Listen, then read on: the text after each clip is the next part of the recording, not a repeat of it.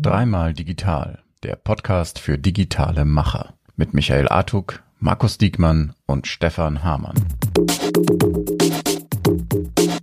Moin, hallo und Servus. Willkommen zu einer neuen Ausgabe von Dreimal Digital mit dem Titel Sowjet 2023, der große Jahresausblick. Das neue Jahr ist bereits einige Tage alt, alle sind wieder zurück aus dem Urlaub und wir nehmen das zum Anlass und schauen, was in diesem Jahr wichtig wird. Äh, bevor es losgeht, nutzen wir allerdings die Gelegenheit und blicken nochmal ganz kurz zurück. Jetzt denken viele von euch auch, nö, schon wieder ein Jahresrückblick, den alle machen. Aber zu Unrecht, denn niemand sonst hat so eine geballte Expertise wie wir heute. Und deshalb begrüße ich die drei Macher, Stefan Hamann, Michael Artuk und Markus Diekmann. Hallo, seid ihr gut ins neue Jahr gestartet? Moini, moini, absolut. Hi, moin. Ja, sicher, sicher. Super gut. Ja, ich sehe das gerade schon. Ähm, äh, ne, ist ein Podcast, man sieht es nicht, aber ähm, ich werde geblendet von, äh, von Markus. Im, Im Hintergrund hast du äh, Sonnenlicht. Ähm, ist das dein Garten? Das ist der Garten, ja. Ist ja wirklich krass draußen, ne? Und das zeigt ja, dass dieses Jahr äh, super wird. Und äh, ich meine, ich bleibe optimistisch, nachdem das letzte Jahr im Handel auch nicht so schlecht war wie viele angenommen haben und auch in der Wirtschaft nicht so schlecht war, glücklicherweise, weil trotz aller Herausforderungen bleibe ich und blicke ich noch optimistisch auch auf in dieses Jahr. Ja, du sagst es, äh, du sagst es, Markus. 22 äh, war ja schon wieder ein Krisenjahr. Ähm, eigentlich sogar theoretisch noch mehr als zuvor. Stichwort äh, Krieg gegen die Ukraine. Ähm, Frage an euch alle. Was war euer prägendstes Ereignis im vergangenen Jahr? Fangen wir mit Stefan an. Also ich glaube, für für mich äh, oder vielleicht auch generell für Shopware das prägendste Ereignis war sicherlich irgendwo der, äh, der Einstieg unserer Investoren, also PayPal äh, und Carlyle. Erste Mal seit 22 Jahren praktisch. Äh, irgendwo für, für Shopware ein riesengroßer Schritt, glaube ich. Mit einer Perspektive Januar 2023 zurück kann ich nur sagen, ähm, es war auf jeden Fall der absolut richtige Schritt so die richtige Entscheidung, irgendwo Shopware an der Stelle anders aufzustellen. Haben super viel gelernt in den letzten äh, Monaten. Ich glaube, wir sind als Unternehmen halt viel, viel fokussierter, als wir es ähm, noch 2021 beispielsweise waren. Und das Wichtigste, es macht tatsächlich Spaß, irgendwo mit den, mit den Investoren zusammenzuarbeiten, weil natürlich dort, äh, du hast gerade gesagt, geballte Expertise, geballte Expertise am Tisch äh, sitzt und, und uns einfach äh, ja, ermöglicht, größere Schritte als Unternehmen auch zu gehen, als wir das jetzt theoretisch alleine hätten machen können. Mhm. Ich äh, glaube, dass äh, das Thema USA momentan auch ein sehr spannendes ist. Ne? Also ähm, Stichwort erstes Office äh, in New York City im Juni war es, glaube ich. Ne? Ähm, genau. Kannst du kurz sagen, was es da Neues gibt? Genau, also die USA ist äh, praktisch als als größter E-Commerce-Markt der Welt natürlich irgendwo hochinteressant für uns als Firma. Ähm, und dementsprechend haben wir uns gemeinsam mit den Investoren 2022 auf den Weg gemacht, dort ähm, an den Start zu kommen. Das heißt, äh, wir haben Office angemeldet, äh, angemietet in New York, wir haben äh, eine Shopware US Inc. gegründet, sozusagen als Legal Entity vor Ort. Wir haben jetzt mittlerweile knapp 20 Leute in den USA, ähm, die für uns arbeiten, also Schwerpunkt Sales Marketing, haben General Manager vor Ort, der einen richtig guten Job macht und ja, werden das jetzt sukzessive weiter aufbauen, gemeinsam mit unseren Partnern vor Ort. Also ich meine, wer Shopware jetzt nicht kennt, Shopware ist halt irgendwo vom, vom Ökosystem sehr, sehr stark auf die Zusammenarbeit mit Partnern ausgelegt und das werden, dieses Erfolgsmodell werden wir auch in den USA wiederholen. Hm. Kommen wir zu dir, Micha. Äh, Digital Rockstar 22 war ja eigentlich das Jahr, in dem du auch endlich wieder auf mehreren Bühnen stehen durftest. Genau. Also das wäre jetzt auch so ein fast schon so ein prägender Moment, den du ja angesprochen hast. Ähm, das war auf jeden Fall schön. Äh, aber also ich sag mal, ich, es sind eigentlich drei Teile. Einmal das, äh, dann ist es das zweite persönliche, der Multi-Channel Day, also meine Veranstaltung, die ich ja einmal im Jahr mache, die jetzt mittlerweile, also das ist einfach so geil geworden, wenn du siehst, wer bei dir anfragt, wer jetzt schon bei, bei fast 85 Ausstellern, die jetzt schon zugesagt haben, und das ist ja noch neun Monate, ne? Also völlig crazy. Das Ding geht echt durch die Decke. Eine Veranstaltung, wo man einfach mittlerweile das Gefühl hat oder die, die Leute auch sagen, da, da müssen wir einfach dabei sein da bin ich echt stolz drauf. Das war wirklich, was da dieses Jahr abgegangen ist, das hat mich echt umgehauen und das war wirklich prägend. Auch wenn ich danach echt in ein tiefes Loch gefallen bin, weil ich ja noch für die Eisenbahnmesse ja die ganze Bühne machen musste. Ich war fix und fertig, ich war wirklich kaputt, ne? Aber das war geil. Aber äh, mal zum anderen, ähm, prägendes Ereignis war auf jeden Fall der Krieg. Also das, das, äh, ja. ich, ich, ich wusste, also ich, ich kann, also wenn mir mal keine Worte einfallen, Leute, ne, alle, die ihr mich hier so gut kennt, ne, ihr, ihr drei vor allem, äh, da, ich habe immer gedacht, das, das kann nicht wahr sein. Was, was passiert? Die müssen doch jetzt reden. Irgendwie, das, das kann doch in der heutigen Zeit, das gibt's doch gar nicht. Krieg, was soll das? Und, und jetzt ist immer noch Krieg. Es ist, es ist immer noch, ja. Also, und ich sehe einfach kein Ende in Sicht. Ganz im Gegenteil es zermürbt mich, es macht mich echt fertig. Ne? Ich kann echt nur hoffen und beten. Ich sag das noch nicht mal wegen Lieferengpässen und sonstigen Mist, sondern mir, mir geht das einfach mental voll auf den Sack. Ja, äh, ich, ich brauche dieses Gefühl von von von Frieden und und Liebe und das gibt es einfach im Moment nicht und das macht mich ehrlich gesagt ziemlich fertig im Moment. Also mir gefällt das überhaupt nicht, leider. Hm, ja, ich denke mal, uns uns geht's allen ähnlich. Ähm, Markus, ähm, abgesehen vom Krieg, ähm, 22 war ja eigentlich das Jahr, ähm, auf das der Einzelhandel sich gefreut hat, nach, äh, nach zwei schweren Corona-Jahren. Der Einzelhandel lebt immer noch, äh, aber ist nicht ohne Blessuren aus der Krise rausgekommen, oder sehe ich das falsch? Ähm, ich denke, wenn man, wenn man natürlich jetzt zwei Jahre Corona hinter sich hatte, dann ähm, jetzt aktuell die Situation sieht mit dem Krieg, dann die Inflation, Energiepreiserhöhung, da sind ja, weißt du, ich erinnere mich noch so, ich habe ja ganz früher mal, wo ich noch ja dunkles, braunes, welliges, lockiges Haar hatte, äh, da erinnere ich mich ja noch dran an, äh, dass man, weißt du, immer die ganzen, die ganze SWOTs immer ausfüllte, um die Risiken zu, die Chancen und die Risiken zu analysieren. Und da wurde sich immer viel darüber unterhalten, was nicht beeinflussbare Risiken sind. Und ich fand das, diesen Part eigentlich immer, naja, fast lächerlich, ne? Weil dazu sind ja große Epi äh, Viruserkrankungen, Epidemie oder äh, Krieg und sowas sind ja die großen, außer jetzt steuerliche Gesetzesänderungen oder so, aber das war Das, was unter Force Majeure in sämtlichen Verträgen läuft. Ja, und ich hatte mir mal gedacht, ja, okay, schön, dass man das fürs BW, für die BWL-Hausarbeiter reinschreiben muss, aber interessiert doch keine Sau. Und jetzt ist das wirklich alles, sind das die Themen. Und das ist ja nahezu verrückt. Und jetzt fällt ja auch so gerade aktuell den Deutschen auch auf die Füße, dass wir keine richtigen Rohstoffe haben und nicht genügend Rohstoffe haben.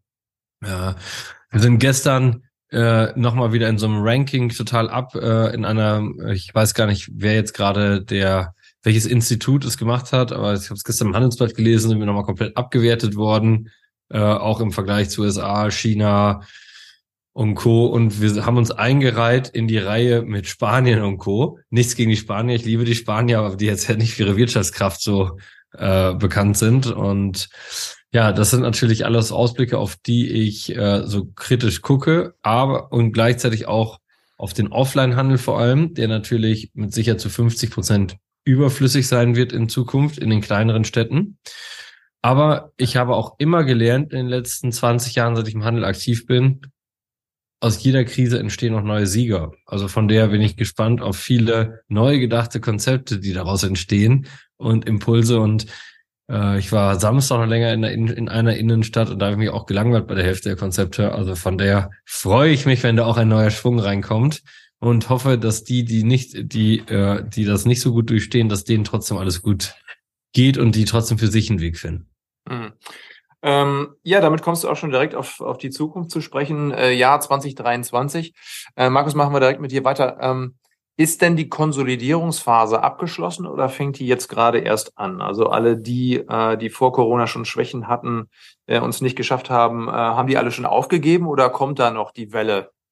Steht die uns noch bevor?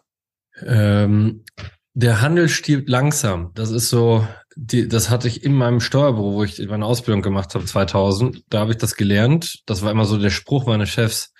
Und genau das ist, habe ich früher nicht so richtig verstanden, aber jetzt spürt man das auch so richtig. Das heißt, die, die vor Corona schon im Problem waren, die sind zum großen Teil heute noch da, haben sich aber in den letzten drei Jahren nicht ausreichend verändert und sie werden sukzessive über die nächsten fünf Jahre sterben, weil sie entweder nicht mehr investieren in den Laden äh, und einfach abschöpfen, bis sie in Rente, Ruhestand gehen oder whatever und es ja häufig auch eigengemietete Gebäude sind, äh, gerade die Älteren. Also die werden dann nicht mehr nachbesetzt, die junge Generation wird den Laden nicht übernehmen oder sie kriegen ihn nicht verkauft und natürlich werden ganz viele Pleiten geben. Also ich habe gerade noch eine Studie gelesen, dass man ja auch, egal auf welcher Einzelhandelsverband, da sind sich alle einig, rund 50.000 Pleiten erwartet man in den nächsten zwei bis drei Jahren. Stefan, was bedeutet das konkret kurz- und mittelfristig für den E-Commerce in diesem Jahr? Welche Entwicklung ist da 23 zu erwarten? Also ich glaube, da gehen die Meinungen äh, stark auseinander. Es gibt also durchaus äh, Stimmen im Markt, sagen wir mal, die, die eben für E-Commerce generell eine positive Entwicklung sehen. Also ich sage mal aus ähnlichen Gründen, wie wir, äh, wie wir sie jetzt in der Corona-Hochphase hatten, dass eben gesagt wird, wenn das Geld beim Verbraucher knapper wird, ähm, dann wird tendenziell eher sozusagen preissensitiv eingekauft und da spielt E-Commerce halt einfach auch eine große Rolle. Ähm, auf der anderen Seite weiß natürlich im Endeffekt, das ist ja, also keine Ahnung, man kann halt eben nicht in die Zukunft schauen und ich glaube, alles ist mit allem irgendwo vernetzt. Ähm, das heißt, wenn es jetzt irgendwo eine weitere Eskalationsstufe gibt im Ukraine-Krieg oder wie auch immer, dann werden, ich sage mal, das werden das alle Unternehmen an, an irgendeiner Stelle natürlich merken. So und deswegen äh, glaube ich, macht es schon Sinn, jetzt äh, gerade im ersten Halbjahr irgendwo auch mit einer vorsichtigen Perspektive ähm, vorwärts zu gehen. Ja, also ich, sag mal, man sollte auf keinen Fall aus meiner Sicht weiter in Richtung Innovationsstau oder so gehen. Ich glaube, da, da, da ist es schon wichtig, irgendwo auch ähm, ja, weiter zu investieren und sich gut aufzustellen als Unternehmen. Auf der anderen Seite, glaube ich, ähm, ja, hängt jetzt einfach viel davon ab, wie sich makroökonomisch die Situation weiter verändert, welche Dynamik dazukommt, welche Dynamik abnimmt. Das ist absolut maßgeblich für die Entwicklung. Hm. Micha, ähm, du als Marktplatzexperte, glaubst du, dass äh, insbesondere Amazon von der derzeitigen Krise profitiert? Also sind es wieder die Großen, die am Ende da äh, äh, besser rauskommen als die Kleinen? Oder was ist da so deine Erfahrung? Du redest ja auch mit sehr, sehr vielen Händlern. Ja, aber von welcher Krise sprichst du? du weißt, was ich meine. Also hm. das, äh, es bleibt ja dabei. Ne? Wir haben ja nochmal, vor der Pandemie war es ja schon geil, dann wurde es mega, mega, mega geil und jetzt ist es halt wieder nur geil. Aber ich muss ganz ehrlich sagen, ich finde geil viel geiler als ungeil. Also, alles gut, läuft und es wird auch so weitergehen. Und äh, die, die, ich glaube, dass Marktplätze an sich sowieso immer die Gewinner sind oder oft die Gewinner, die, die ein gutes Konzept haben.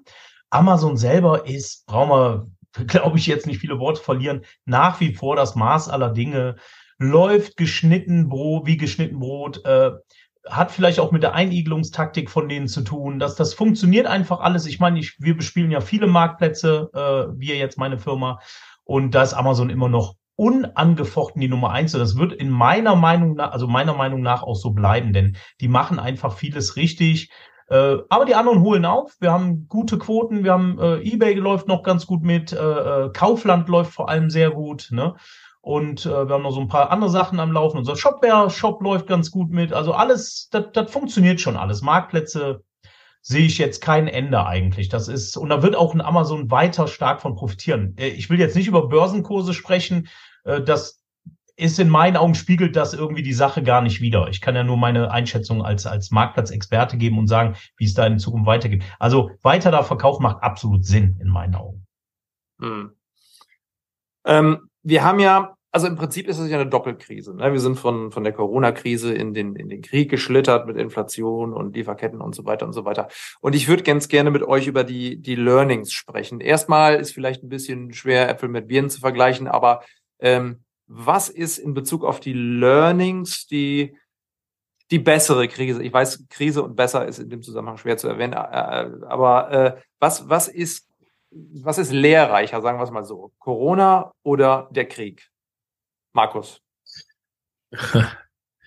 ähm, ja, das, das ist eine spannende Frage. Corona hat ja gespiegelt, wie wir in Zukunft leben werden, wenn auch äh, die ganzen neuen Technologien uns noch mehr, äh, ähm, die, wenn wir die virtuellen Brillen zu Hause aufhaben, in der Augmented Reality leben, mehr stärker, alles nach Hause bestellt bekommen, Und ich glaube, das hat uns eher einen Ausblick gegeben. Wir leben mehr zu Hause und machen es uns zu Hause noch schöner, als es vorher war. Wir bekommen plötzlich wirklich alles nach Hause bis äh, und das, das ist also, glaube ich, ein Blick in die Zukunft gewesen. So, das ist das eine. Ähm, der, der Ukraine-Krieg zeigt uns, was uns in Zukunft bevorsteht. Ich hatte vor zwei, drei Jahren gab es mal die äh, ZDF, diesen ZDF 2 oder 3 Teiler 2050. Äh, und da haben sie gezeigt, äh, das ZDF in diesem Dreiteiler sehr anschaulich, wie wir zukünftig um Rohstoffe kämpfen werden. Und äh, da war übrigens auch Russland ein zentrales Thema und wie Russland sich da einigeln muss, äh, weil Amerika, Deutschland, China alle auf Russland schauen. Und ich glaube, das gab uns mal einen kleinen Ausblick, dass diese Globalität, die wir haben und dass die Welt sich mehr in West und Ost oder irgendwas leider wieder teilen wird. Also ich glaube, von der haben wir, glaube ich, für den Handel bezogen mehr aus Corona gelernt. Aber äh, beides sind, glaube ich, einfach nur Indizien, was in Zukunft mehr gang und gäbe sein wird. Hm. Das ist auch eine spannende Frage. Werden wir äh, in der Zukunft irgendwann wieder den Handel mit Russland aufnehmen oder äh, ist das jetzt ein für alle Mal vorbei? Ich saß ja mit einem ich war letzte Woche bei einem sehr krassen Dinner eingeladen und da waren nur die Vorstandsvorsitzenden der wirklich größten Händler, egal ob aus Möbel, egal ob aus Fashion, aber da war also keiner bei, der unter 10 Milliarden Umsatz macht. Mhm. Äh, waren nur 15 Leute eingeladen und ich wurde netterweise auch eingeladen ähm, als nicht 15 Milliarden Umsatzstarker, sondern eher äh, aufgrund meiner ganzen Aktivitäten wie Drop 80 Crane und so, so. Und dann, und da haben wir genau diese Frage gestellt und das ist krass. Ich möchte jetzt keinen Namen nennen, das ist auch da das Credo gewesen, aber wenn man jetzt sich diese großen Händler, die über 10 Milliarden Umsatz machen, ne, wenn man sich die alle vorstellt, wie viele dort in Russland ihr Geschäft schließen mussten und 30.000, einer, der direkt neben mir saß, hat 30.000 Mitarbeiter schlagartig entlassen müssen. Ja. Äh, der, da kann man sich hochrechnen, wie viel Umsatz das ausmacht. Und äh, die Welt hat immer schon gezeigt, dass wir auch immer wieder Handel mit allen machen werden, solange wir äh, Geld damit verdienen können. Denn diese Welt funktioniert ja aktuell zumindest nur, nur auf Basis von Kapitalismus. Also wird man auch das Marktfeld Russland, ob man das gut findet oder nicht gut findet, wieder bespielen. Ich glaube, es ist auch eine personelle Sache. Also das wird auf jeden Fall selbst wenn, wenn es irgendwann sich wieder beruhigen sollte, ob die das jetzt einnehmen oder nicht, wir wissen ja noch alle gar nicht, was passiert, aber wenn es so ist, dann wird es auf jeden Fall ganz wenig bis gar nichts sein. Und ich glaube, das ist, da muss ein Personenwechsel ran, so bescheuert wie klingt, aber wir Menschen ticken ja so.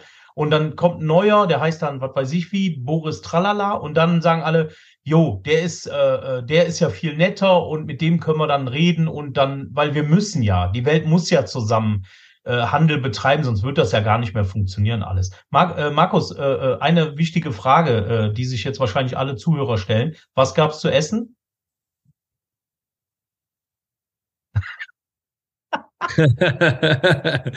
also ein ökologisches äh, ein ökologisches Menü, wo es von jeder Portion nur kleine Portionen jedes Mal auf dem Teller gab. So viel kann ich sagen, damit wir ja. Also Pommes, Pommes Currywurst oder was? Äh, nein, es gab äh, unverschämt viele Gänge in kleinen Portionen. ja, es war ein bisschen liebevoll de äh, dekadenter. Mhm. Danke. Äh, ja, ähm, passend dazu, ähm, ich hoffe, dass äh, immer äh, äh, passend auch Essen nachgeliefert wurde. Da sind wir bei Lieferketten. Oh, was für eine Überleitung. Äh, die Learnings sind ja nun mal tatsächlich ähm, aus Corona, aber auch aus dem Krieg, dass die Lieferketten äh, sehr, sehr empfindlich und sehr zerbrechlich sind. Ähm, Stefan, wenn du so die Newswelt verfolgst, siehst du, dass wir daraus gelernt haben und äh, vielleicht auch in Zukunft wieder auf äh, heimische Produktion setzen, damit wir halt diesem Problem entgehen können? Aber das ist äh, realistisch gesehen gar nicht möglich. Also ich, denke mal, dass, keine Ahnung, bei, äh, bei bestimmten Produktgütern, die jetzt, keine Ahnung, Medikamente, kann ich mir schon vorstellen, dass äh, irgendwie staatlich gesagt wird, äh, wir müssen bestimmte Kap Produktionskapazitäten halt wegen meiner jetzt innerhalb von Deutschland haben, um halt in der Krise ähm, besser und schneller reagieren zu können. Also das kann ich mir sehr wohl vorstellen. Das mag vielleicht auch für bestimmte Industrien gelten, die jetzt äh, super, super, super kritisch sind. Aber ich sag mal, 95 Prozent irgendwo der Produktionskapazität, die funktioniert ja nur, äh, weil sie irgendwo preislich gesehen in China stattfinden kann. Ja. Ich sag mal, es ist ja am Ende ein Kreislauf so und ähm, der ist halt wirtschaftlich so kalkuliert, dass irgendwo mit Produktionskosten gerechnet wird, die in China vermutlich in den allermeisten Bereichen deutlich, deutlich unter dem liegen, was jetzt vergleichsweise in Deutschland dafür investiert werden müsste. Ja. Das ist halt so ein bisschen, da ist die Entscheidung getroffen worden vor vielen, vielen, vielen Jahren. Und ich glaube, das rückwärts, äh, das rückgängig zu machen, ist praktisch unmöglich. Hm. Micha, du wolltest was dazu sagen. Ja, finde ich ganz spann äh, spannend. Ich habe die Tage, ihr wisst ja, ich habe ja ein paar Häuschen auf La Palma, auf der Kanarischen Insel und hatte dann bei, da gibt's ja den kleinsten Ikea der Welt, ne? Und habe dann ein bisschen was bestellt fürs Gästehaus und so. Und dann kamen die Tassen, äh, die, die, diese äh, Gläser, die kennt ihr alle, diese Ikea-Gläser, ja, die jeder hat. Mhm. Die heißen da irgendwie Pokal oder so. Und dann fällt mir auf einmal ein, ey Mann, da stand immer Made in Russia drunter. Ne? Jetzt guck mal, wo die jetzt herkommen. Das fand ich super spannend. Ne? Und ich hatte verschiedene Farben gekauft und äh, da kam äh, kam eine Sorte kam aus Italien, made in Italy. Und da musste ich direkt dran denken, dass ich vor nicht allzu langer Zeit mit dem Direktor der Eisenbahnmesse, also der Kölnmesse, äh, gesprochen hatte, dem Matthias Becker, über Sourcing und wie es in Zukunft weitergeht. Wollen wir denn alle unbedingt alles aus China holen? Ne? Also ich glaube, die Welt ist auch so groß genug. Warum soll ich denn nicht in Italien meine Gläser holen oder das und das Werkzeug, wenn da eine, eine äh, Butze gibt, die das bauen kann oder vielleicht damit anfängt oder sowas oder in Spanien oder egal wo. Ne? Ich glaube, es besteht ein, ein hohes Bedürfnis äh, von uns Händlern, ähm, nicht nur in China sourcen zu können und vor allem zu müssen, sondern ich würde gerne vor Ort, also in Europa was machen. Und das war das Gespräch mit dem Matthias, wie gesagt, wo, wo wir genau darüber gesprochen haben. Und dann wurde gesagt, ja, bei der Asia Pazifik ist so eine kleine äh, Randmesse, dass da doch auch viele Europäer jetzt mittlerweile hinkommen wollen. Denn ich will gar nicht alles in China holen. Es ist mir zu weit. Ich weiß nicht, was morgen ist. Ich will lieber meinen Handel vor Ort stärken. Und wenn dann das Ding in Italien ein bisschen mehr kostet, ist vielleicht sogar qualitativ etwas besser, aber von mir aus auch gleich äh, bleiben, dann kann ich immer noch damit werben, dass es Made in Europe ist und kann damit vielleicht äh, eben mehr Verkäufe erzielen. Ganz, ganz spannendes Thema. Ja, muss man halt gucken, was der Verbraucher am Ende des Tages möchte. Ne? Ist er bereit, ein bisschen in der Masse mehr zu zahlen oder nicht?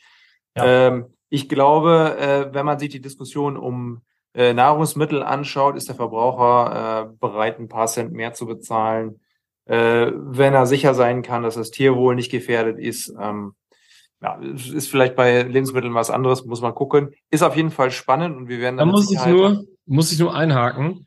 Wenn das Tierwohl nicht gefährdet ist, äh, wenn wenn es dein eigenes Haustier betrifft. Da siehst du, weißt du, die lustigste Geschichte ist äh, eine ganz, also Peter, die sich so mega, jeder kennt es, weißt du, diesen äh, diese ganzen Fotos, wo das Model halt nackt sitzt und für für Tierwohl wirbt. Super Sache. Aber die gleichen Models, die dafür werben, sind nächste Mal wieder mit äh, Pelzmantel gesichtet worden und das ständig. Also, ich sag mal so, die Welt, man muss einfach damit leben, dass Menschen inkonsequent sind. Und egoistisch. Weißt du? Und äh, natürlich soll kein Tier sterben, aber wenn ich dafür kein Rind essen soll, dann wohl. Und äh, ja, und da glaube ich einfach, damit muss man leben. Und so wird man auch immer, ja, es gibt immer eine kleine, kurzes, so ein Auftrieb. Ja, wir wollen jetzt aus Italien kaufen, aber dann kostet das aus Italien einfach 10 Euro mehr, dann will man es doch wieder aus China haben. Und die einzige Chance, um das Ganze in äh, Griff zu kriegen, kannst du durchspielen, wie du willst, wäre, dass wir alle weniger haben weniger Fleisch essen und das wieder mehr zelebrieren, weniger häufig neue Klamotten kaufen, das aber mehr zelebrieren, dafür nicht ganz so modisch rumlaufen und so weiter. Mehr klassisch, bla bla bla bla bla. Ich möchte es gar nicht so, außer Fahrrad, was man natürlich sehr häufig kaufen sollte und auch immer wieder neu fahren sollte, was wirklich wichtig ist. Äh, aber und Shopsysteme, Markus. Und Werkzeug. Und Shopsysteme, genau. Shopsysteme und Werkzeuge, was man regelmäßig neu kaufen sollte. Aber solange, und das werden wir nicht tun, also von daher glaube ich, wird nur Technologie, und das passt dann jetzt zu Shopsystemen, wird das lösen. Und in meiner Zukunft, und da möchte ich gar nicht jetzt zu philosophisch werden, aber Stefan ist da ja kopfmäßig noch viel, viel weiter als ich unterwegs. Haben wir uns ja letztens das ganze AR-Thema und äh, VR-Thema, weißt du, dieses ganze, das wird ein Stück Klimakrise mit lösen. weil das, glaube ich, tatsächlich wird massiv dafür sorgen, dass wir nicht mehr so viel reisen, dass wir sogar Museen per AR besuchen und so weiter. Äh, äh, und äh, das, glaube ich, so eine Technologie wird uns da weiterbringen. Aber und Markus, witzigerweise ja uns weniger bekleiden müssen. Markus, du bist sonst immer der, der, der eher so der, äh, ja, das wird schon und wir machen das und so. Und ich bin ja eher der Möpperer. Ja. Aber jetzt äh, muss ich sagen, gehe ich nicht konform mit dir und jetzt mal bin ich mal der Markus Diekmann und du äh. der Michael Attuk. Äh, das sehe ich anders. Also da, da glaube ich, da, ich weiß, was du meinst, aber unterschätz mal nicht, wenn man jetzt merkt, was so alles los ist, dass die Leute nicht umdenken. Also ja. bin ich, bin ich jetzt eher der anderen Meinung. okay. Als du. Wie begründest du das, Michael? Das würde mich mal interessieren. Äh, weil ich einfach glaube, dass, dass wir sehen, also ich meine, guck, guck doch nur mal raus, ja, die Bienen sind erwacht äh, äh vor, vor drei Wochen, weil es so warm ist, äh, haben gedacht, oh ja, geht los, ne? Jetzt sterben sie wahrscheinlich alle und so. Ich meine, das ist jetzt nur eine Kleinigkeit, aber wir, wir merken doch, was passiert. Und wenn ich weiß, ich habe Kinder und ich, ich will was ändern, dann tue ich das. Es sind ja verschiedene Sachen, die ich jetzt bei mir immer mehr feststelle. Klar, ich bin immer noch kein, kein äh, Vorzeigemodell vielleicht, aber der Michael Attuk von vor zehn Jahren oder vor fünf Jahren ist ein ganz, ganz anderer als der Michael Attuk von heute. Ich gucke ganz genau, mache ich das? Muss das sein? Kann ich das nicht anders lösen? Muss ich zu dem Termin fahren? Kann ich das nicht per, per was, äh, per, per äh, Zoom oder was weiß ich was? Also, da, ich glaube, wir wachen auf. Wir müssen aufwachen. 100 Prozent. Hm. Äh, Markus, du hast ja gerade gesagt, dass, ähm, dass, ja, ich sag mal, der digitale Fortschritt auch dazu beitragen kann, dass wir, dass die, wir die Welt zu einer besseren machen. Jetzt ist es ja in unserem Podcast so, dass wir äh, seit Beginn an über den Stand der Digitalisierung in Deutschland sprechen, ähm, meistens auch meckern. Ähm, aber das auf jeden Fall mit Recht. Jetzt ist die Frage, Stefan, sind wir denn äh, in 23 in dem Jahr angekommen, wo endlich die Wende stattfinden wird? Also in Bezug was, auf was? in Bezug auf Infrastruktur, äh, Bandbreiten und äh, ja digitaler Kompetenz in Politik und so weiter und so weiter. Natürlich nicht, Willio. Ich meine, das stand wahrscheinlich auf der äh, hier gute Vor gute Vorsätzeliste von vielen äh, Politikern oder wie auch immer, aber ist jetzt schon kein Thema mehr. Also ich glaube, das aufzuholen, äh, was alleine jetzt im Infrastrukturbereich und vielleicht auch im Bildungsbereich passieren muss, das wird halt uns viele, viele, viele Jahre beschäftigen. Ich glaube, andersherum und das finde ich äh, wiederum eine, eine gute Entwicklung, wenn man sich jetzt so ein bisschen anschaut, was passiert gerade im, ähm, im Hightech-Bereich, also welche Trends gibt es gerade. Da haben wir zum einen natürlich den äh, ganzen Machine Learning-Trend, der unfassbar äh, beeindruckende Ergebnisse erzielt hat im letzten Jahr. Also in Richtung äh, OpenAI, in Richtung ChatGPT, in mhm. Richtung Stable Diffusion und es gibt viele, viele weitere Beispiele, wo einfach eindrucksvoll gezeigt wird, wozu äh, AI oder Machine Learning heute in der Lage ist, ja, wo wir eben auch aus der Shopware-Perspektive an, an vielen Dingen forschen und entwickeln. Ähm, andersherum finde ich eben das, was Markus angesprochen hat, irgendwo die Zukunftsperspektive für Mixed Reality super interessant. Da wird ja Apple voraussichtlich jetzt dieses Jahr den, den ersten Ausschlag machen in diese Richtung. Es gibt ja andere Hersteller, die schon ähm, entsprechende Geräte lange im, im Markt haben. Und, und da finde ich, ist Deutschland gar nicht mal jetzt furchtbar schlecht aufgestellt. Also insbesondere im Machine Learning Bereich ist halt viel, viel theoretische Pionierarbeit an deutschen Universitäten geleistet. Zum Beispiel ist das, ähm, was man heute unter Stable Diffusion kennt, irgendwo ist es mitentwickelt worden. Ich glaube, äh, ja, von, von einer Universität in Deutschland. Wir haben auf der anderen Seite mit DeepL ein Unicorn, was irgendwo weltweit äh, schon eine führende Rolle einnimmt im, im Bereich maschinelle Übersetzung. Die haben jetzt gerade gestern ein neues Produkt veröffentlicht, wo es um den Bereich Textoptimierung geht. Also es sind alles, alles sehr, sehr spannende Entwicklungen. Ich glaube, die Frage, die ich mir immer häufiger stelle, ist vielmehr, ist gar nicht so sehr das, äh, das Ob, also werden das Technologien, die unseren Alltag stark verändern. Das wird auf jeden Fall so sein. Und ich glaube, da werden wir die ersten krassen Effekte auch auch auf einem Zeithorizont von, von ein bis zwei Jahren tatsächlich äh, bemerken. Frage ist wiederum, was heißt das am Ende des Tages für den Durchschnittsbürger, richtig? In, in Deutschland, in Europa und letztendlich auch in der ganzen Welt, weil ich schon glaube, dass eben viele Berufe einen ganz anderen Schwerpunkt in der Zukunft haben müssen, weil alles, was sich jetzt äh, automatisieren lässt, wo man vielleicht vor drei Jahren noch gedacht hat, das wird niemals äh, eine KI übernehmen können, das wird niemals ein Computer machen können, da äh, habe ich ahnungsvoll gelernt in den letzten drei Jahren, dass das sehr wohl passieren wird. Und wahrscheinlich auch deutlich schneller, als wir alle denken. Das heißt, irgendwo, es werden neue Berufe entstehen. Bestehende Berufe werden andere Schwerpunkte bekommen und bestimmte Berufe werden vermutlich auch komplett wegfallen. Das wird also den ganzen Markt, den ganzen Jobmarkt in den nächsten 10, 15 Jahren massiv verändern. Und ich glaube, was da insgesamt an Herausforderungen auf die Gesellschaft zukommt, das kann man sich noch gar nicht vorstellen. Mhm.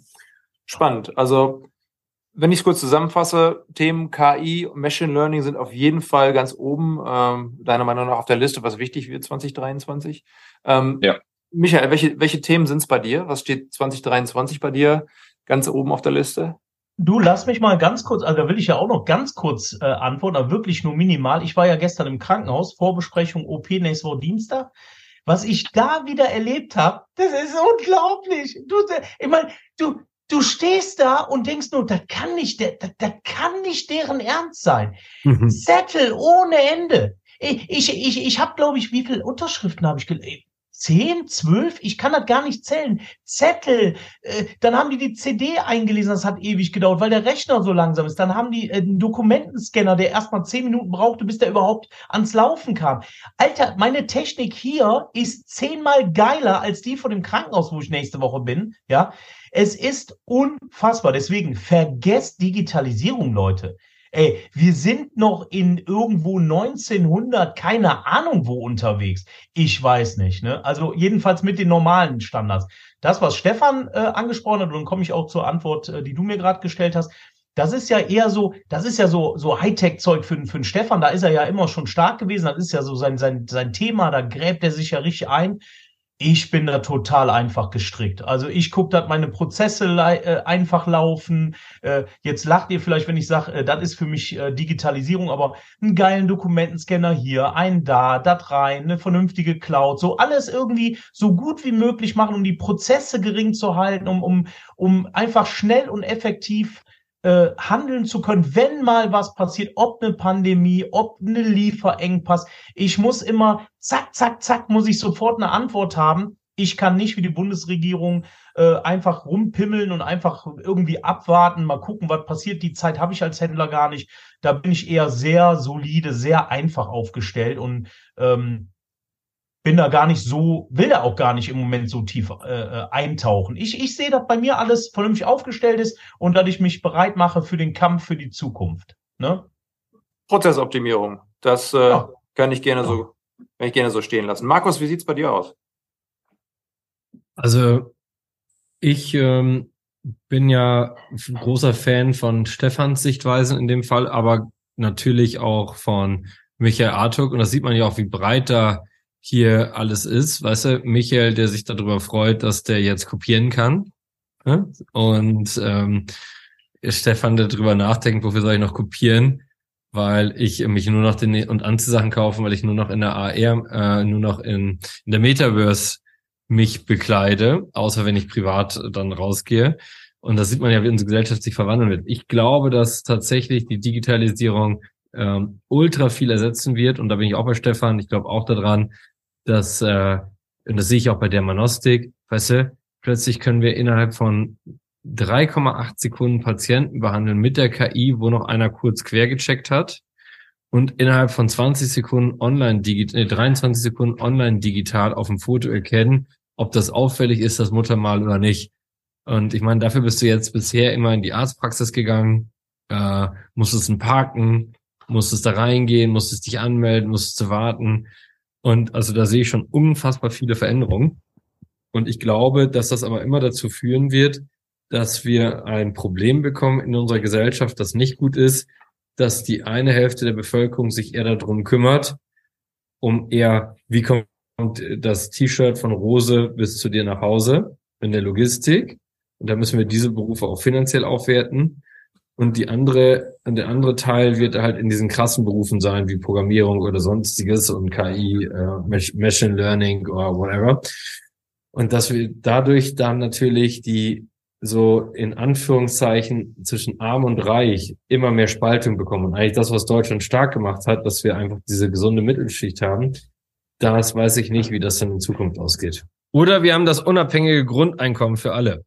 Ja, ihr drei, damit ähm, sind wir auch schon wieder am Ende der heutigen Ausgabe angekommen. Es war sehr, sehr spannend. Ich ähm, bin sehr gespannt, was uns wirklich 2023 erwartet. Dann sprechen wir uns, würde ich sagen, spätestens dann nochmal wieder und, äh, und schauen, was sich davon bewahrheitet hat und was nicht. Bis dahin vielen, vielen Dank. Äh, macht's gut. Ich hoffe, ihr hattet auch Spaß. Und äh, liebe Zuhörerinnen und Zuhörer, einen schönen Tag noch und schaltet auch beim nächsten Mal wieder ein. Alles Gute. Danke. Dankeschön. Ciao, Leute.